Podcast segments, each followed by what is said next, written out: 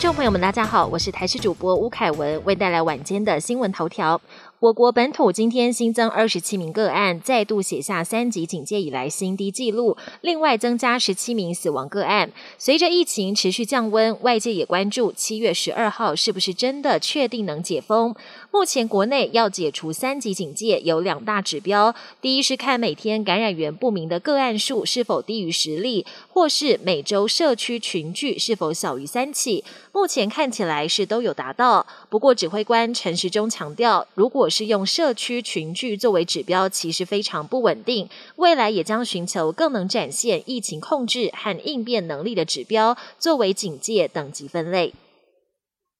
日本捐赠的第二批一百一十三万剂疫苗，和我国自购的六十二万剂 A Z 疫苗将在这几天陆续抵台。指挥中心也预告，接下来如果年长者不想打 A Z 疫苗，将开放给青壮年族群。第九类十九到六十四岁高风险疾病、罕见疾病族群，还有第十类五十到六十四岁的成年人。有专家建议，光是五十到六十四岁的人口数就很多，可以先针对肥胖有三高问题的民民众，或是高风险职业的人员做风险分层施打，有效性会更好。国内力拼疫苗覆盖率，不过近日接种卡传出乱象，有民众拿到的接种卡上疫苗名称并非全名，而是用简写，接种日期也不是国际通用的西元年份，反倒是民国日期，就怕这样的接种卡不被国际认可。民众除了可以到卫生局做更换，指挥中心也透露，近期正在研拟数位接种证明，比照欧洲实行方式。民众只要出示 QR code 就可以显示接种记录。国际焦点：以色列持有一百三十万剂七月底到期的辉瑞疫苗，最近急着找国家交换效期较长的疫苗。今天传出消息，以色列政府证实已经跟南韩政府签署疫苗互换协议，南韩同意接收七十万剂效期快到的辉瑞疫苗。虽然还有大约六十万剂及其疫苗没人接手，但以色列疫苗快过期的问题已经解决一大半。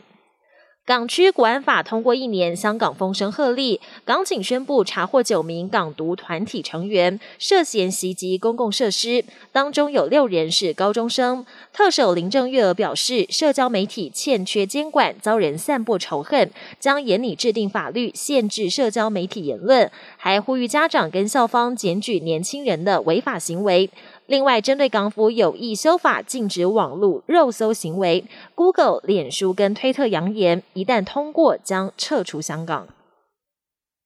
冰岛做了一项社会实验，政府同意让两千五百名公务员在薪水不减的情况下，每周工时从四十小时缩减到三十五小时，并且周休三日。经过五年的实验发现，生产力不但没有降低，反而还有所提升，而且员工的压力变小，比以前更幸福。目前，冰岛全国已经有百分之八十六的劳工可以自行选择周休三日不减薪。